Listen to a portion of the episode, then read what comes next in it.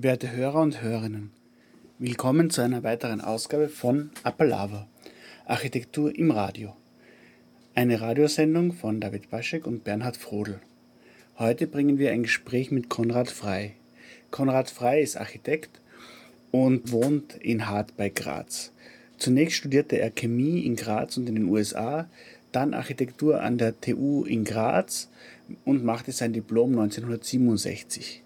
Gleich nach dem Diplom zog es ihn in das Zentrum der Welt der Architektur, die damals in London war, und so konnte er für Owe Arup tätig werden. In den 70er Jahren hatte er ein Büro mit Florian Beigel und 1974 kehrte er nach Graz zurück. Ja, es ist vielleicht erstaunlich, dass ich nach einem und an einer Jugend für die Utopie dann begonnen habe, weil ich ja, über das Machen wollen zur Architektur überhaupt gekommen bin, damit mich auseinanderzusetzen, wie schaut die Wirklichkeit aus, planen, bauen. Und da habe ich von der Pike auf eben die Kooperation gelernt und die, dass es unzählige Elemente sind aus verschiedenen Wissensbereichen, Technik insbesondere, die gefordert sind, um ein Haus als Produkt optimal äh, zu planen und, und herzustellen. Und äh, ich habe immer sehr gern Baustellen besucht. Ähm, und dieses Machen ist, die Erfahrungen mit dem Machen haben naturgemäß über die Jahrzehnte Eingang in die Fertighausindustrie gefunden. Und ich sehe keinen Nachteil darin diese Elemente, wie eben eine Wand aufgebaut ist, wie eine Decke aufgebaut ist, äh, je nach den äh, bauphysikalischen Anforderungen, dem der Praxis dieser Fertighaushersteller zu überlassen. Und wir als Architekten konzentrieren uns dann lediglich darauf, bei der Beratung von Käufern einen entsprechenden Grundriss vorzuschlagen, der dann über natürlich die raffinierten Planungsmethoden bis auf die letzte Schraube festgelegt und in Produktion gehen kann. Und die Schnelligkeit ist natürlich auch ein vielfach unterschätztes, aber doch von vielen gewollte Forderung. Es verändert sich heute doch vieles in einem Jahr. Der Cedric Price hat er gemeint, wenn jemand zu ihm kommt, ein Paar, ein, ein Paar und sagt, ob sie uns nicht ein Haus planen würden, fragt er als erstes, ja, sind Sie sicher, dass ein Haus für Sie ein Fort ist? Ist das, was Sie brauchen? Brauchen Sie ein Haus? Äh, wie leben Sie? Gibt es vielleicht Alternativen, um Ihre Lebenswünsche zu realisieren? Oder glauben Sie, dass äh, es vielleicht besser wäre für ihre Lebensverhältnisse, sich scheiden zu lassen. Also es gibt so eine Reihe von Alternativen für die, die glauben, das Haus ist die Lösung. Ein Haus ist ja in erster Linie ein Klotz am Bein, weil es so schwer ist, so lange braucht, äh, so schwer zu verkaufen ist oft und eine Belastung, wenn die Bedürfnisse der Bewohnerschaft, der Käufer sich ändern. Und das ist ein Mordshandicap, dass wir die Haus als Produkt in die Welt setzen, zum irgendwie nicht. Das müssen wir akzeptieren. Das ist ein Nachteil von dessen, was wir produzieren. Und daher der Wunsch, wegzukommen vom massiven Bau mit Gewicht und Dauerhaftigkeit zu einem mehr lockeren Umgang mit dem Objekt und Produkt ich möchte gar nicht sagen Haus, Wohnbereich, Wohnraum. Ja, und um noch einmal anzufangen, Utopie war mein erstes. Da wollte ich erkunden, was so denkbar ist, was die Umwelt, die, das Wissen an Technologie und dessen explosive Erweiterung für den Hausbau, für die Technik des Hausbaus brauchbar wäre und Änderungen zur Verbesserung der Lebensumstände und zur Anpassung der Lebensumstände auf die sich ändernden äh, äh, Arbeits-, Beziehungs-, Sozialverhältnisse. Und dann habe ich gelernt, wie man das macht. Und dann habe ich mich wieder zurückgezogen. Damals in den 70er Jahren war interessant die, die Abkehr von konventionellen äh, Energieträgern, Treibstoffen und der Versuch mit Sonnenenergie und anderen Alternativenergien, den Energiebedarf äh, zu befriedigen. Bin dabei drauf gekommen, dass nicht die Versorgung mit alternativen Energien im Vordergrund steht, wirtschaftlich, betriebswirtschaftlich gesehen, sondern dass es erstmal viel lukrativer wäre, bestehende Haussubstanz thermisch zu verbessern und neue Häuser äh, mit äh, besserer äh, Dämmung und, und, äh, und Lüftungsverhältnissen auszustatten. Und das haben wir dann eine Zeit lang betrieben. Aber als ich mich dann selbstständig gemacht habe, gab es doch die große Versuchung, ähm, bis ins Detail, bis in die Fertigung hinein, bestehende Technologien und Technikmethoden, Materialien auf ihre Brauchbarkeit zu untersuchen und wenn es was Besseres gibt, das sich andeutet im Angebot des Marktes an Produkten und Techniken, das experimentell zu versuchen. Also viel Experiment gemacht, immer viel geplant, immer in einem Kostenrahmen gesteckt, der, den ich aber eher als Herausforderung empfinde. Es ist viel leichter, ein Haus zu bauen, wo die Kosten keine Rolle spielen, wie die für die Europäische Zentralbank, äh, als unter dem Kostendruck ein gutes Produkt doch zu schaffen. Das habe ich immer als Herausforderung gefunden und in dem Sinn, nämlich auch Architekten, ich kann Architektur nur machen, wenn ich einen Bauherrn habe, den ich überzeugen konnte, dass er mir das zahlt, dass er das haben will und dann, dann, äh, dann muss ich den bauphysikalischen Erfordernissen entsprechen, damit man sich wohlfühlt nach dem sich ständig äh, steigernden Standards. Und diese Randbedingungen machen ein Architekturobjekt, wenn es in den Bereich der Kunst überhaupt hineinreicht, zu einer größeren Leistung als die der Künstler, die ohne diese Randbedingungen ihre Werke produzieren. Ich bin überhaupt dagegen, die Architektur oder ein architektonisches Programm als Kunst anzugehen. Das ist nicht meine Art, sondern ich fange von der, von der, vom Pflichtenheft, mit dem Pflichtenheft an was soll das können? Und dann schaut man, wie man das mit geringstem Aufwand und möglichst viel Intelligenz und, und geringen Kosten äh, funktionierend und, und zufriedenstellend herstellen kann. Der Nachteil ist, dass wir doch einer großen Nachteile, dass wir immer nur Prototypen bauen. Das ist ja furchtbar. Jedes Haus wird bei Null angefangen. Die Größe, die Orientierung natürlich, die Materialien, Fenster, keine Fenster, Metall, Kunststoff, feine Profile, dicke Profile, Fußbodenheizung, Wärmepumpen, alles ist erstmalig. Und das ist, so würde eine Autoindustrie nicht existieren können. Da werden, ich weiß nicht, 20 Prototypen gebaut und bei uns muss der erste Prototyp der Idee schon funktionieren, sonst kommt, der, sonst, sonst kommt die Klage. Also diese Randbedingungen machen die Architektur und das Herstellen von Architektur zu etwas noch komplexeren vielleicht als die Herstellung von bildender Kunst und sogar auch Installationen welcher Art immer. Aber das ist halt keine Abwertung des Kunst, der Künstlerschaft oder deren, deren Bedeutsamkeit für, für, für die Welt und für die Menschen sein. Wie kam der Umstieg von einem Chemiestudium zu einem Architekturstudium? Eine Freundin in Zürich. Damals war Österreich ja noch ein für euch unvorstellbares Niemand, Kultur Niemandsland, kann man nicht ganz sagen, aber Zeitgeist Niemandsland. Das war's.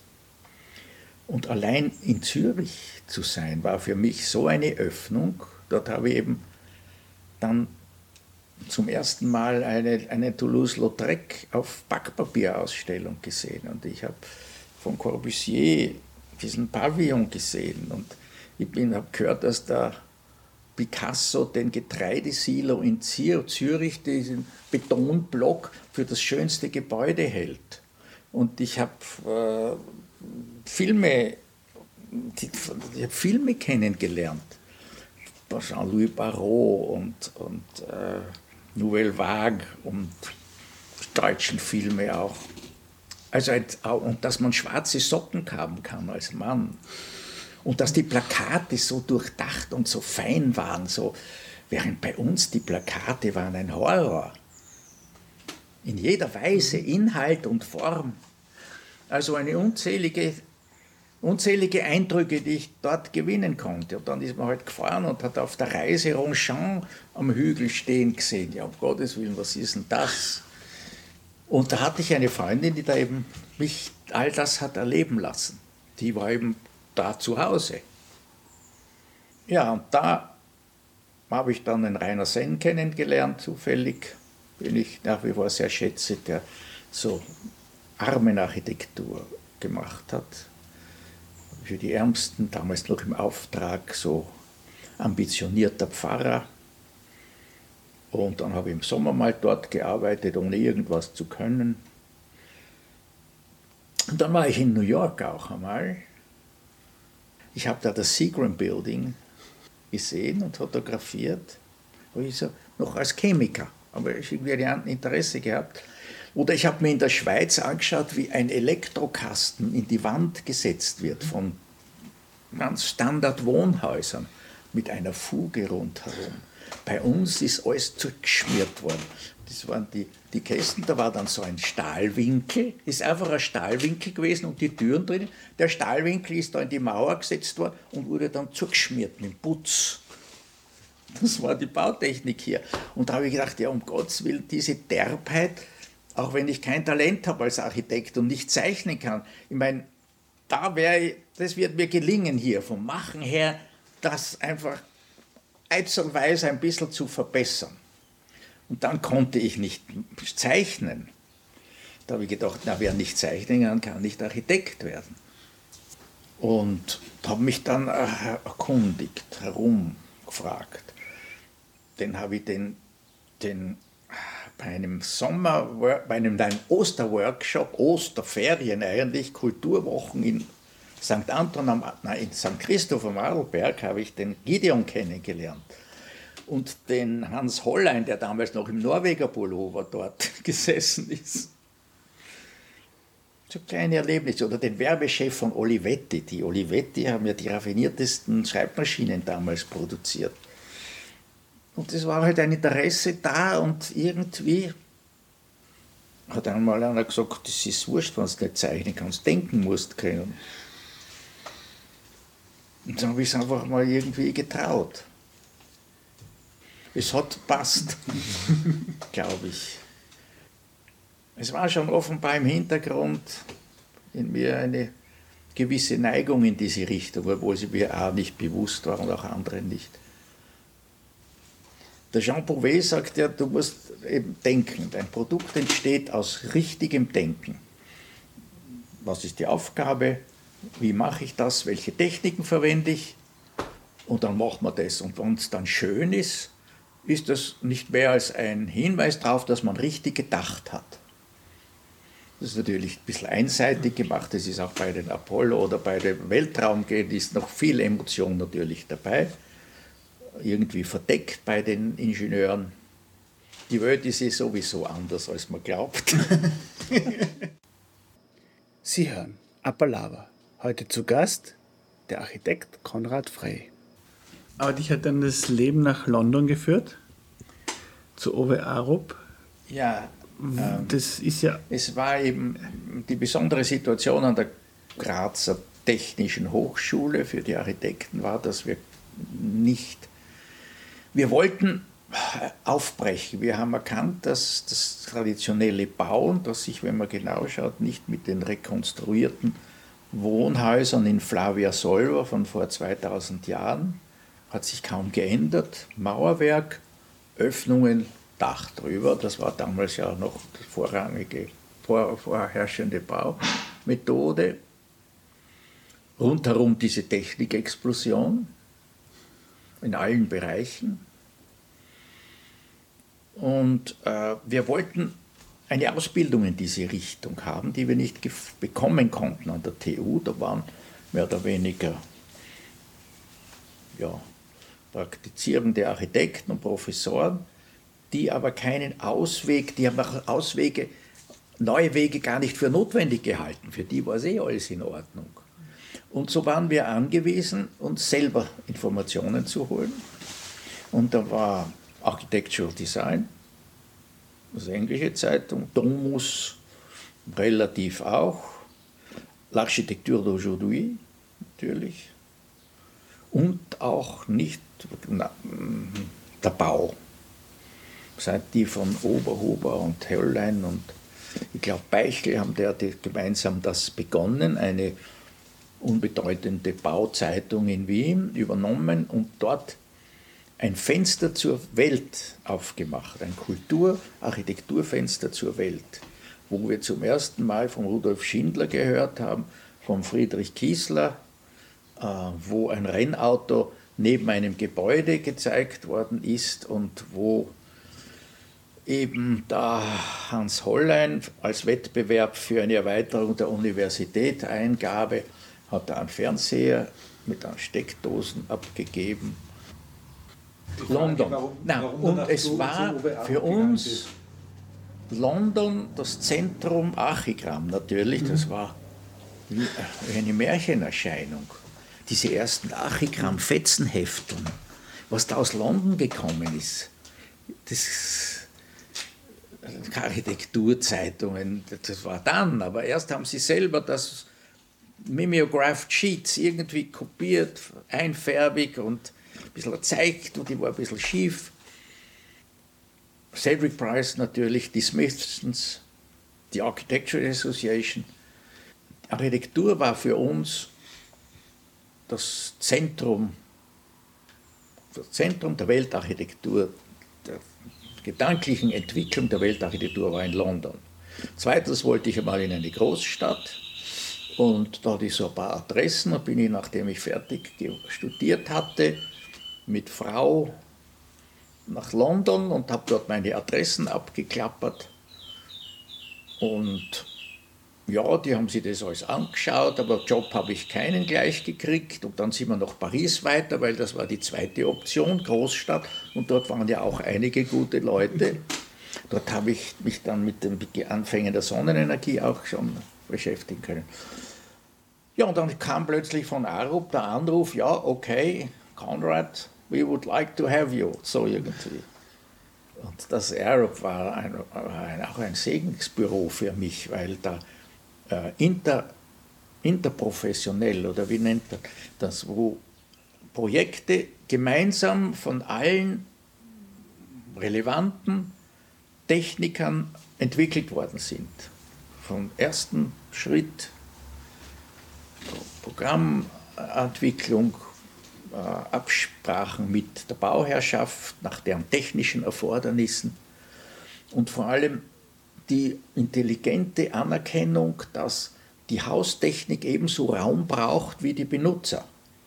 Das hat es in Österreich nicht gegeben. Da ist dann der Installateur gekommen und gesagt, ja, da muss jetzt der Röhren hinein und so. Und da gab, das war sozusagen ja ein, dann ist es ein, zu einem äh, Entwurfs, Grundsatz geworden, dass man diesen Räumen und das, die Konstruktion mit den Raumerfordernissen der, der Haustechnik und mit den Erfordernissen der Benutzung zu einem geordneten Zusammenspiel führt. Das habe ich dort gelernt. Da war ich als junger Architekt neben einem zweiten in einer Gruppe von 25 Leuten. Da war, waren zwei mit für die Beziehungen zu der Bauherrschaft drinnen, zwei waren für die Bauleitung, dann waren Haustechnik, also HVAC, Heizung, Klima, Lüftung, dann Plumbing, Elektrotechnik natürlich auch Statik, zwei waren Zeichner. Und da sind Pläne gezeichnet worden, wo alle Elemente, die irgendwie in den Bau eingebaut oder vorgesehen werden mussten, übereinander liegend waren, mit Farben, die Technik, die Statik und die Raumbildung. Also das war eine wertvolle Schule. Dort sind wir dann ausgeschieden, dort habe ich den Florian Beigel kennengelernt. Ich äh, war dann zu meiner Überraschung, haben es mir dann für die Gründung einer neuen Gruppe vorgeschlagen als führender Architekt dort. Das war nach zwei, drei Jahren. Die haben schon feine Gebäude gemacht, die Arabs, auch College-Bauten, wo diese Prinzipien fein umgesetzt worden waren bis ins Detail. Und dann, das war die Zeit, in der der Norman Foster auch angekommen ist und wir hatten inzwischen auch schon Ideen, dass Arabs äh, nicht ganz den Finger am Pulsschlag der Zeit hatten. Und wir wollten schon eher, das war jetzt schon gewusst. Ich habe ihnen gesagt, wenn ihr so weiter tut, dann wird euch der Norman Foster abhängen. Und das war es dann auch so. Arab Associates waren ja nur eine Teilgruppe von diesem großen Arup-Betrieb, der Ingenieure auf allen Ebenen, der gewaltig gewachsen ist, auch so. Okay, aber wir waren ziemlich selbstständig. Ja, und da war ich mit dem Bauherrn zusammen und Baustelle und habe viel gelernt. Und da durfte ich eben mir einen Assistenten aussuchen. Da bin ich zum Eric Price, ob er mir jemanden empfehlen kann. Ja, da kennt er einen, der ist sogar Deutscher. Und der Bartlett, der hat gerade seine Masterarbeit dort gemacht, der ist vielleicht interessant. Da habe ich mich mit dem Florian Beigel getroffen, ich weiß noch genau, zum Essen. Dieses Büro war so in einer der lebendigen Londoner Gegenden, Fitz, Tottenham, Tottenham Court Road, Oxford Street, Soho. Äh, und da gab es natürlich so Beiseln und Restaurants à la art, eben auch billige immer ein italienisches und er hat Gnocchi gegessen, glaube ich. Und ich habe schon gemerkt, dass er ein Feinspitz, lange Haare, irgendwie der Florian Beigel. Ich hatte immer kurze, nein, das stimmt nicht, schon mal zwischendurch länger. Also, das war halt so 1970 vielleicht. Die Stimmung war halt dort wahnsinnig, das ist heute schon legendär, also banal, diese Kings Road, das war alles in den Anfängen. Man hat davon irgendwie bekommen. Dann haben wir ein Projekt für IBM bekommen, einen Weiterbau einer Fabriksanlage. Da haben wir ein Plakat gemacht, um unser Projekt vorzustellen, weiß ich noch. Strukturiert und so. Äh, vieles auf einmal zu sehen, während in einem Büchel sieht man nicht vieles auf einmal. Gell? Also, und es ist dann auch gebaut worden. Aber der Florian Beigel hat sich ja dann herausgestellt, ich bin gefragt, ob er ob man mit Fertigbauten, ob er mit industriellem Bauen schon zu tun gehabt hat. Hat er mir dann mitgeteilt, er hat schon aus, einer, aus zwei Raumzellen für seine Mutter ein Haus gebaut in Stuttgart. Schließlich hat sie herausgestellt, dass ich von ihm viel mehr gelernt habe, als er von mir lernen konnte, glaube ich. Und dann haben wir gesagt, jetzt machen wir uns selbstständig, obwohl wir keine Projekte hatten. Eigentlich haben sie uns ausgeschmissen, weil wir ähm, nicht bereit waren, jetzt an einem Luxushotel in Oxford das zu übernehmen, das im Entwurf schon fertig war. Und haben wir gesagt, na, das ist nichts für uns. Das war 1970 oder 1971. Wenn der Florian hat gesagt, wann ich in den. Der Florian ist dann gekommen, habe ich angestellt.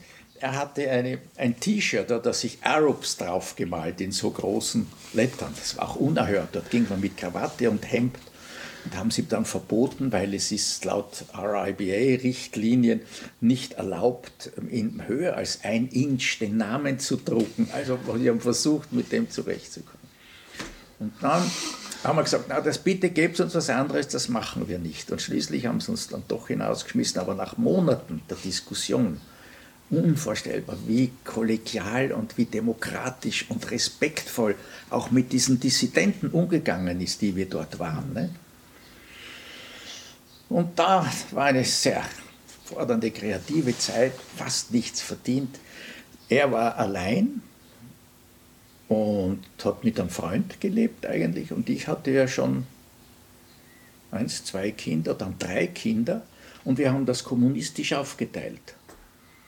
Bis ja nach einem Jahr ist er dann draufgekommen, dass er ja nichts zum Leben hat. Mit diesem, das war ein Sechstel von unserem Gesamteinkommen. Ich war ja dann noch war dann noch in Kingston, habe ich, äh, Kingston Polytechnik, habe ich dann einen Lehrauftrag gehabt. Und also aber eine nicht, vermeid, nicht zu meidende und meine Frau von Anfang an wunderbar dabei.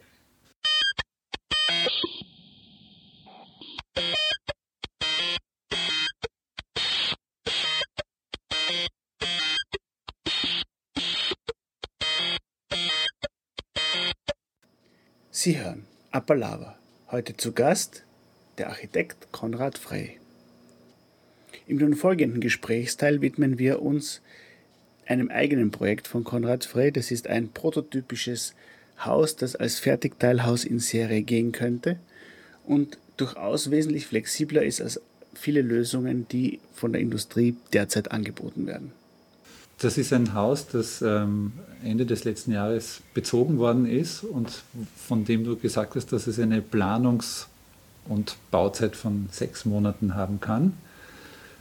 Wir haben gerade vorher einen Rundgang gemacht.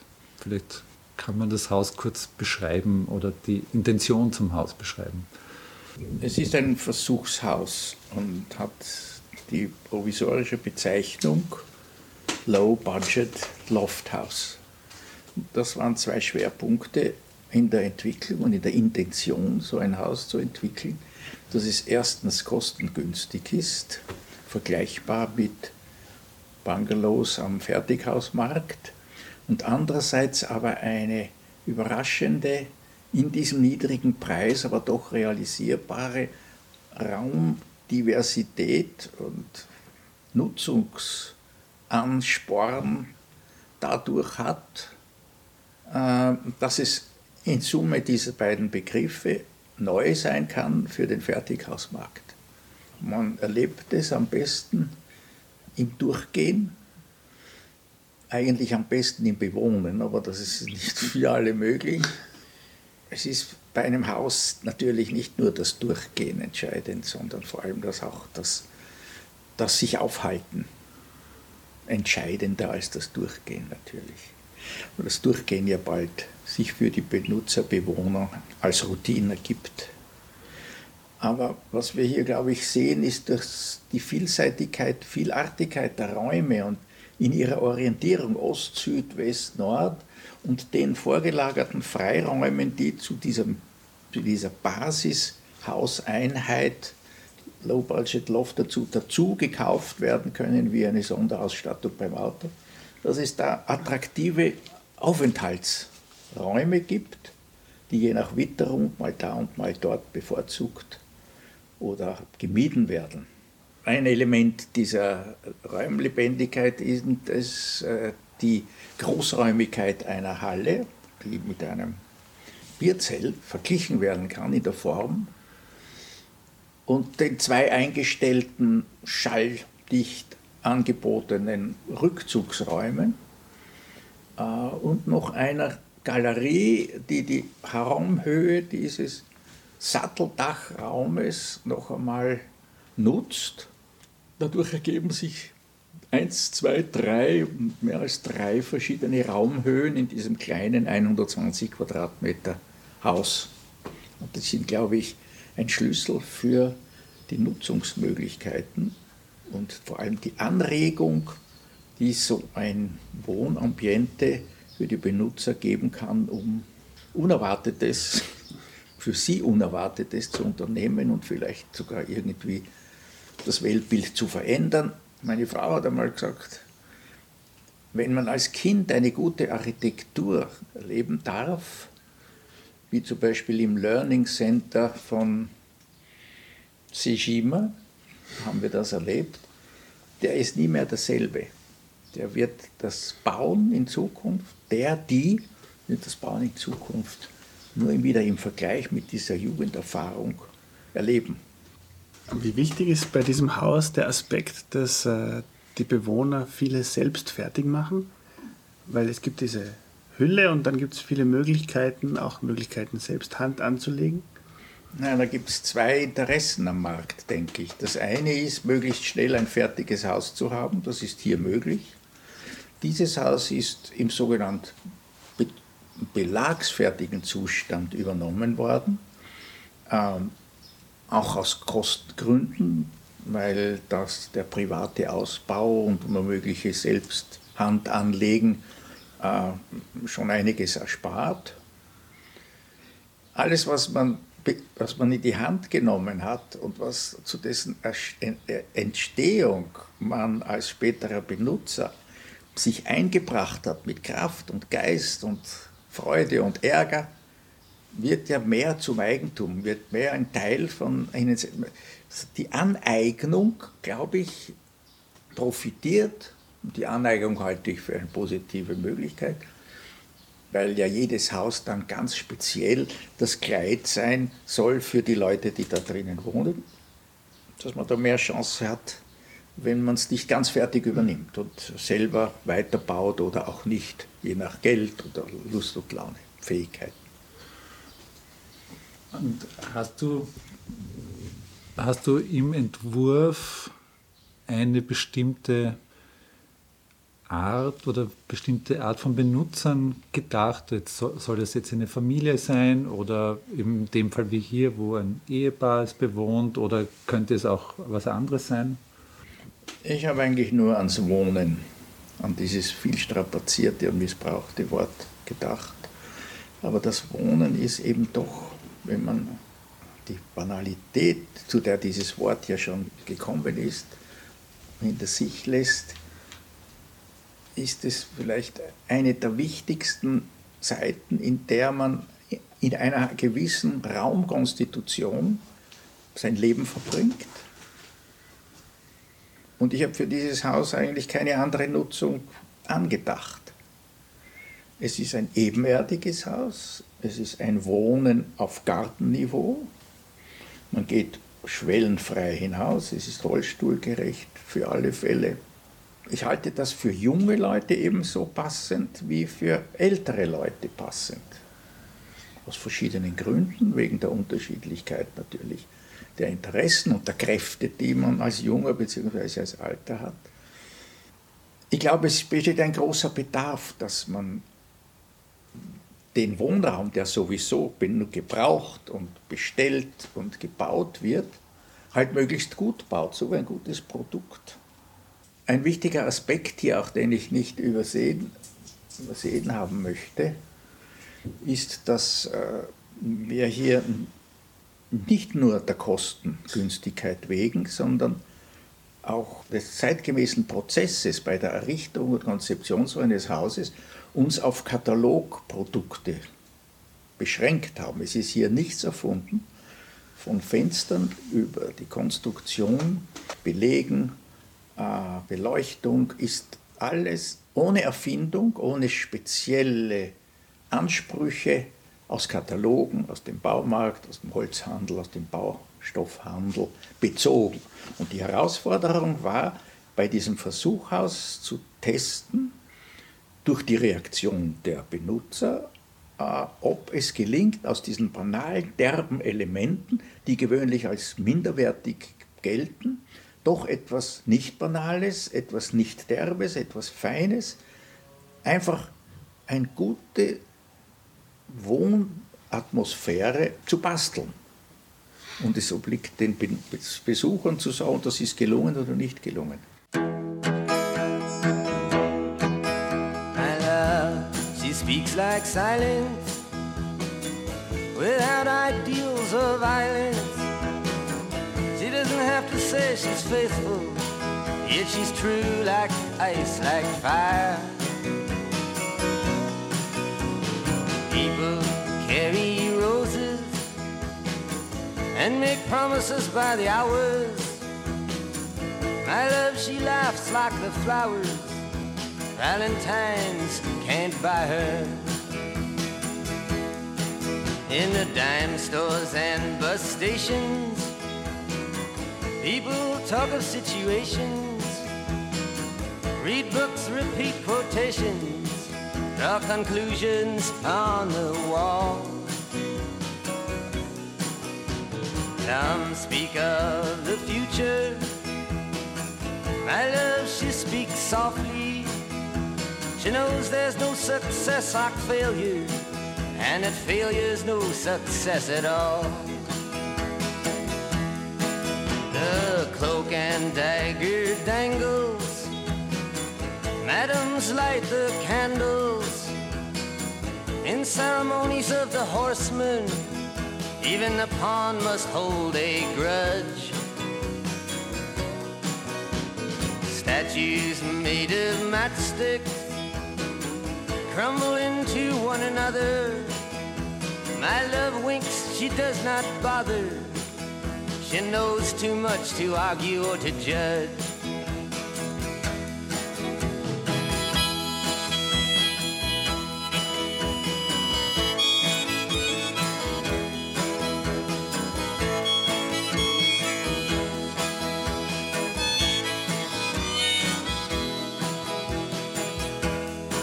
The bridge at midnight trembles. The country doctor rambles. Bankers' nieces seek perfection, expecting all the gifts that wise men bring. The wind howls like a hammer. The night blows rainy. My love, she's like some raven at my window with a broken wing.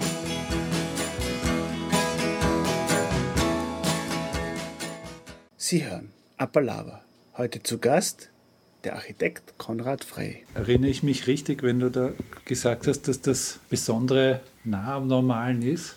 Ja, ich meine sogar, dass die höchste Qualität immer an der, an der Banalität, am Banalen entlang schrammt. Irgendwie. Ich weiß, das kann ich nicht beweisen, aber man ist doch immer wieder beeindruckt als aufmerksamer Beobachter, wenn etwas, auf- wenn etwas einen starken, guten Eindruck macht, aber offenbar so ohne Anspruch auf Preziosität und einfach aus eigentlich wenig wertvollen und sonst vielfach verachteten Elementen aufgebaut ist. Denke ich mal. Ich komme nochmal zurück auf die, auf die Elemente, weil du am Anfang gesagt hast, ähm, dass man sich wie bei einem Extras-Katalog, bei einem Auto zum Beispiel, noch gewisse Elemente dazu nehmen kann. Also zum Beispiel hier in dem Fall gibt es so ein, auf der Seite gibt es so eine Zone mit dienenden Räumen da ist, oder nicht nur dienenden Räumen. Vorne ist ein Wintergarten und davor sogar noch ein, eine Terrasse mit einem Wind- und Lärmschutz und äh, dann dahinter eben eine Eingangslagerraum und Eingangssituation, wo dann diese Räume sind teilweise so hineingeschoben, sogar noch unter dieses Dach. Beziehungsweise gibt es auf der Vorderseite ein, ein Vordach, das etwas weiter herauskragt. Also es gibt schon so verschiedene Elemente, die man dazu und weglassen könnte. Also die könnten wahrscheinlich auch nochmal in einer anderen Kombination auch verwendet werden. Ja, Und das darüber, schaue ich mir einfach auf, ab aus der Automobilindustrie, die ja aus einer relativ geringen Zahl gleicher Elemente verschiedenste Autotypen produziert, die sich nur in gewissen Äußerlichkeiten und weiß ich, im Motor unterscheiden. Und diese Erfahrungen, die, sich, die am Markt gut ankommen, hoffe ich, würden auch den Fertighausmarkt beleben können, wo es ja schon vielfach so ist, dass das Angebot und der Preis immer mit absteht. Ab 216.000 Euro steht drinnen. Und das, was man dann dazu noch bekommen kann und will, wie eben ein, ein, ein Vordach, ein Sonnenschutz, äh, eine, ein, ein Lagerraum, einen Carport, eine Werkstatt, ja, wenn man es sich leisten kann, erstens muss man es nicht gleich kaufen, sondern so ein Haus hat dann die Möglichkeit, nach fünf, sechs Jahren oder zehn Jahren zu sagen, wir haben das Haus, wir wollen da jetzt einen Wintergarten anbauen. Das macht die Entscheidung leichter, sich einmal auf ein Basismodell, ein einfaches, äh, einzulassen, mit dem Wissen, wenn unsere Gemeinschaft wächst oder sich verändert, können wir sehr wohl auch innerhalb dieses Rahmens alles in ganz konventioneller Fertigungstechnik, wohlbemerkt in der konventionellen Fertighaustechnik, ohne irgendwelche raffinierten Findungen, einfach dazu kaufen. Ich möchte, dass Häuser unproblematischer angeschafft werden können. Das Fertighaus bietet den Vorteil, dass man sich sowas anschauen kann und mit Hilfe des Katalogs und mit der Begehbarkeit dieser Häuser und mit dem Reden mit Leuten, die dieses Haus schon bewohnen, ist die Entscheidung leichter und schneller, wie man das Haus für sich haben möchte. Dazu kommt die relativ kurze Wartezeit auf die Bezugsfertigkeit, die bei einem Fertighaus, nicht nur bei diesem, sondern grundsätzlich im Bereich von sechs Monaten liegt. äh, bei vorhandener Baugenehmigung. Ich glaube, es ist leichter und sicherer, aus dem Fertighausmarkt ein Haus äh, zu wählen und zu kaufen, als wenn man sich vom Baumeister oder gar von einem Architekten entwerfen und bauen lässt. Weil da die Überraschungsmöglichkeit und die No Return, man kann da nichts mehr ändern, viel größer ist. Also ich habe äh, ein paar so Prozesse begleitet, wo Leute sich ein Fertigteilhaus gekauft haben. Und das Problem dessen war, dass diese Entscheidungsfindung auf so eine kurze Zeit komprimiert worden ist, dass wenn sich die gleichen Leute ein Auto kaufen, damit mehr Zeit verbringen als mit dem Haus. Das heißt, am Ende bestellen sie etwas, das sie an einem Nachmittag entschieden haben, überrumpelt von Verkäufern, von massenweise Entscheidungen und es fehlt der Prozess des Aneignens, von dem du vorhin gesprochen hast. Also da kommt dann ein fertiges Haus, das steht da, ist abgeschlossen. Die Zeit, die man sich genommen hat, um, um zu bestimmen, wie es ist, ist meistens recht kurz. Also ich bin da eher der Meinung, die Leute müssen sich das auch ein bisschen intellektuell erarbeiten, was sie haben möchten. Das ist ja bei diesem Haus möglich, weil im Grunde gibt es ja diese äh, Stützen, es gibt das Satteldach und wie ich es fülle, ist jetzt eine individuelle Frage. Und das erlaubt auch später noch Änderungen. Das ist ja bei diesem Fertigteilhaus dann eigentlich nicht so leicht möglich. Also ich kann Extras wie eine Markise bestellen, aber das ist nur mäßig interessant. Ich sehe da keinen Unterschied. Ich möchte mich an die, an die Praxis im Fertighausmarkt, Fertighausproduktion, Fertighausbewerbung, Fertighauskaufprozess, Fertighausherstellung, Montage möchte ich da nichts Neues erfinden, denn das ist so, weil es sich so offenbar bewährt hat, wie es im Fertighausmarkt zu beobachten ist. Und ein Fertighaus kann ich genauso anbauen, abbauen und verändern wie dieses Haus hier. Die Konstruktion dieses Hauses ist die banale, einfache äh, Fertighauskonstruktion mit Holzstehern und Riegeln und Dämmung dazwischen und Verkleidung außen und Verkleidung innen in verschiedener Weise, äh, erlaubt aber eine Vielzahl von, von Geschmacksrichtungen beim Aussehen, bei der, bei der, nicht nur in der, weniger in der Form als in den Oberflächen und in den Apps, wie ich sie nenne, diese Zusatzelemente der Sonderausstellung der IT-Branche heißen ja, glaube ich, dort Apps das sind also Applikationen. Das ist etwas, was man dranhängen kann, um dann die Nutzungs-, den Nutzungsrahmen zu vergrößern.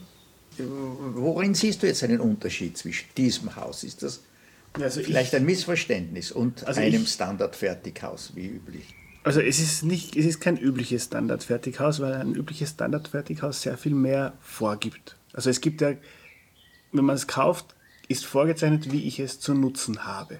Also die Grundrisse sind ja nicht besonders gut in den meisten Fällen. Und es ist definiert, das ist das Elternschlafzimmer, das ist das Kinderzimmer, hier ist Wohnzimmer. Hier gehe ich raus. Oft kann es nicht wirklich gut auf Sonnen- und Grundstücke reagieren. Das kann zu ziemlich problematischen Situationen führen.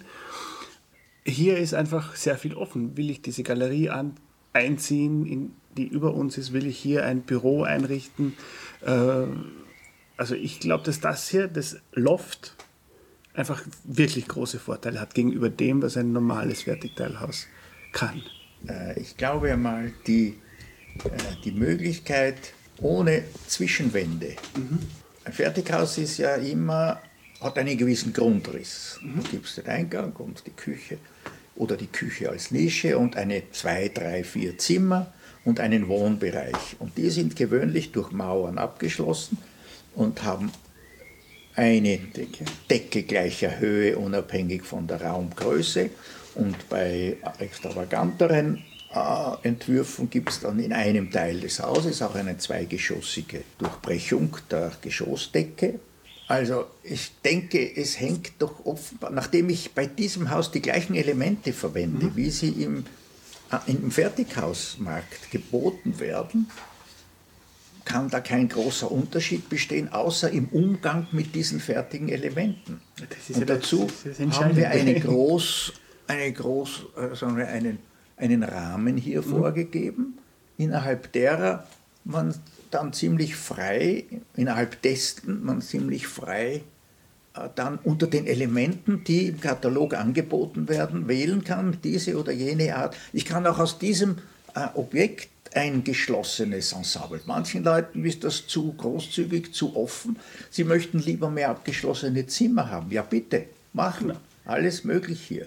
Ja, das ist ja der Unterschied, weil das ist bei den anderen nicht möglich. Wenn ich beim anderen, beim Fertigteilhaus so sagen okay. möchte, ich möchte es gern offen haben, dann wird das nicht gut gehen. Ja, da gibt, muss man die, dann schon einen eigenen Typ wählen, der diese ja, Offenheit ermöglicht. Und die, die das können, die kommen vom Preis her sehr nah dran an das, wenn man es individuell baut.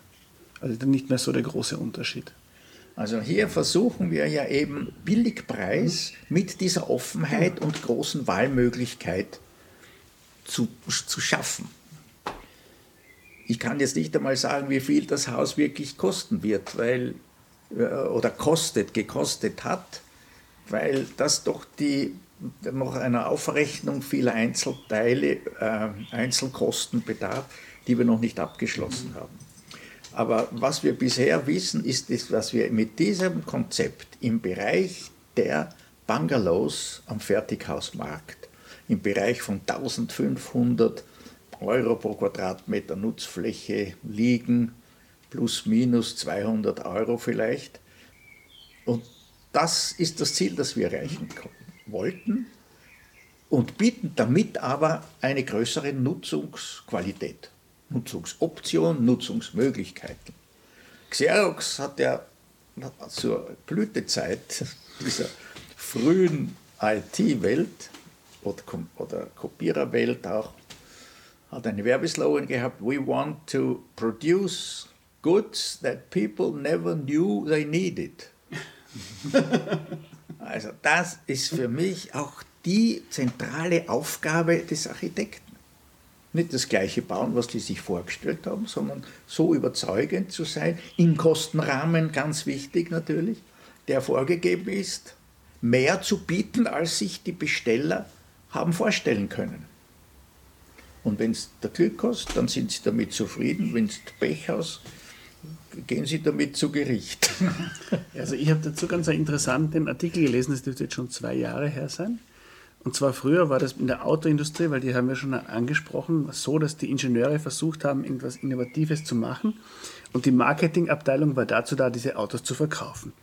Und heute fragt die Marketingabteilung die Nutzer, was sie sich wünschen, also die Autofahrer, denen jetzt aber nicht wahnsinnig viel Neues einfällt, weil sie sich damit nicht professionell beschäftigen. Und das schreiben sie den Ingenieuren vor, dass sie zu erfüllen haben. Das heißt, das Ganze dreht sich im Kreis und erfüllt genau nicht das, was du gerade äh, besprochen hast. Ne? Also, dass, dass man jetzt etwas entwickelt, was Neues und das dann verkauft, sondern es wird immer das Gleiche vermarktet und verkauft in leichten Änderungen. Ja, ich habe nichts rosa. Neues entwickelt hier. Es ist, das ist aber die, alt. Ja, aber die Zusammensetzung ist das Entscheidende. Ja, aber das, das ist ja, das ist aber kostet nichts. Das wird angeboten in dem Preis. Ja, das passt schon. Und das kriegt wie bei jedem Fertighaus, sitzt man mit dem Verkäufer zusammen und sagt, da und da möchte man den Grundriss haben, geht das, geht das nicht. Und hier haben wir halt mehr Möglichkeiten als bei mhm. Standardmodellen. Das wäre ja ein Vorteil eigentlich, das ein Vorteil. dass das hier geboten wird. Mhm. Und man wird sehen, ob der eher durchschnittliche Kunde äh, das anerkennt, so etwas probieren will, solange sie nicht mehr kostet, warum nicht? Mhm. So sollte es vielleicht laufen. Und ob das zuerst Junge sind, ich vermute, es werden erst einmal Junge sein, die schon ein, ein, ein größeres Spektrum an Vorstellungskraft und, und, und Wertigkeiten in sich haben durch Information und Reisen als Alte. Obwohl es ja für Alte durch diese Ebenerdigkeit primär konzipiert ist. Ich wollte nochmal auf die Kombinationsmöglichkeiten zu sprechen kommen. Es sind ja nicht nur die Kombinationsmöglichkeiten, die sich innerhalb des Hauses ergeben oder ums Haus herum, sondern die, die auch mit dem Haus äh, angefangen werden könnten, weil wenn man, also du hast auch so eine, eine Zeichnung gezeigt, wo man quasi mehrere Häuser miteinander kombiniert zu einer Art äh, Siedlung wie verdichteter Flachbau, so wie bei Roland Reiner, fällt mir da ein zum Beispiel. Oder es wäre auch möglich, dass man zwei Häuser aneinander stellt, hintereinander und so eine Art Doppelhaus kreieren könnte. Gibt es dazu, was gab es da für Überlegungen? Nicht konkreter, aber wir haben schon versucht, wie lassen sich, lässt sich dieser Typ Haus auf einem kleinen Grundstück von, weiß ich, 400, 500 Quadratmetern in einer verdichteten Weise mit Mauern umgeben um, oder sagen wir mit Sichtschutz umgeben zu den Nachbarn und unter, unter, unter Nutzung dieses Gartenfreiraums, der dann eine Art L-Form hätte, äh, als witterungsabhängiges Angebot als weiteren Wohnraum. Und es scheint nach unseren Versuchen da kein Hindernis zu sein, dass auch in dieser Weise dichter und damit vom Grundstück her und von der Versorgung, Feuer- und Entsorgung her günstigeres Modell äh, damit zu realisieren. Man muss dann den Grundriss schon darauf einrichten, dass man nur zwei offene Seiten hat. Ja, dann gibt es natürlich mehr Erfordernis nach Licht von oben.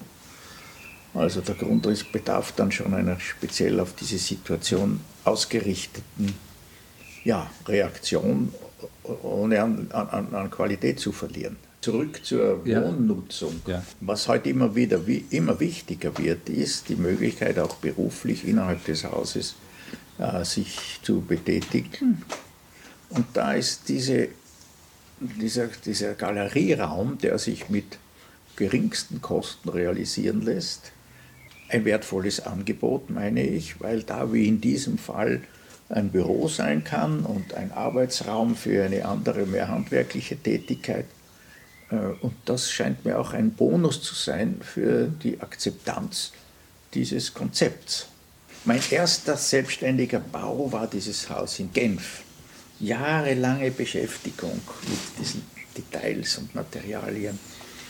Parallel dazu hatte ich eine Forschungsgesellschaft, die war Neo, mein Job, habe mich mit alternativer Energie beschäftigt, nach Zurückkunft nach England. Von England und dann doch mit immer wieder versucht, Feines zu machen, Neues zu auszuprobieren, die ersten rahmenlosen Verglasungen um 8000 Schilling.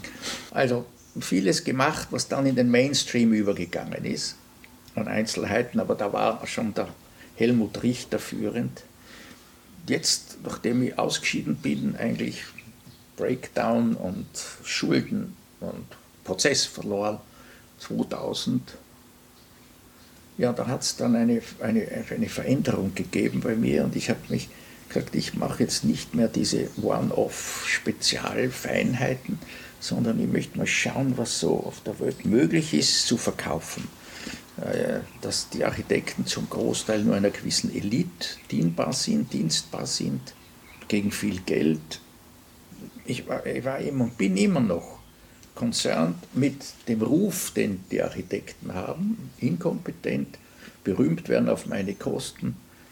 Die, die, die Anerkennung in der Architektenschaft liegt vor der Anerkennung in, in, im Lokalblatt. Und das ist natürlich nicht sehr kundenfreundlich. Und es gibt ja keine Marktforschung für die Architekten. Das ist ein einmaliger Beruf. Nicht?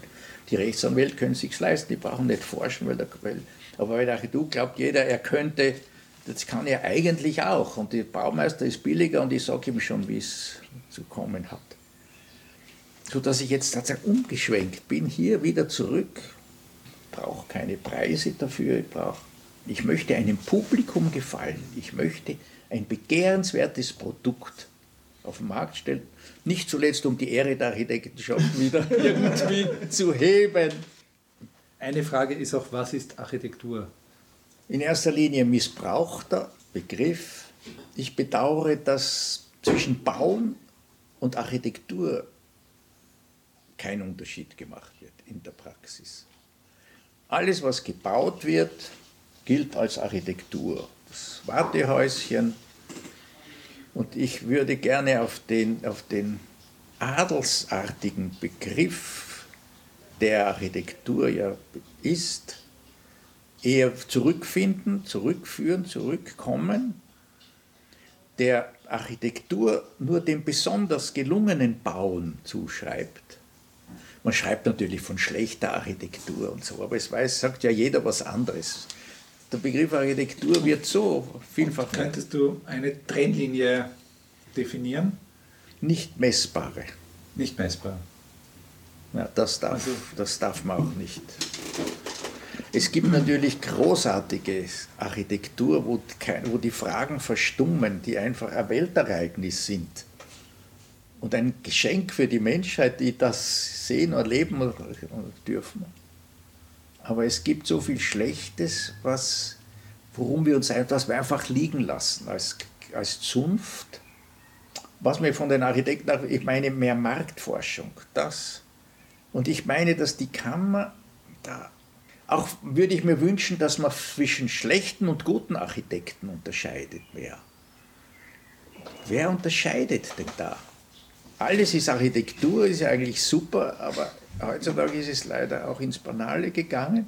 Ich bin unzufrieden mit der Rolle, den, die wir spielen, mit dem Ruf, den wir haben. Das, ist, das ist eine Peinlichkeit, den Ruf, den wir haben. Aber ich meine, selbst verschuldet. Eigentlich vorrangig. Wenn ich was nicht verkaufen kann, ja, da ist nicht der Käufer schuld, der, der sich noch nicht gewöhnt hat an die Großartigkeit meiner Idee, sondern bin in erster Linie mal ich schuld, glaube ich. Das war Appalava, Architektur im Radio, eine Sendereihe von David Paschek und Bernhard Frodel. Heute zu Gast war der Architekt Konrad Frei. Sie können diese und viele weitere Sendungen über unsere Website nachhören und die ist www.appalava.com. Wir wünschen einen schönen Tag.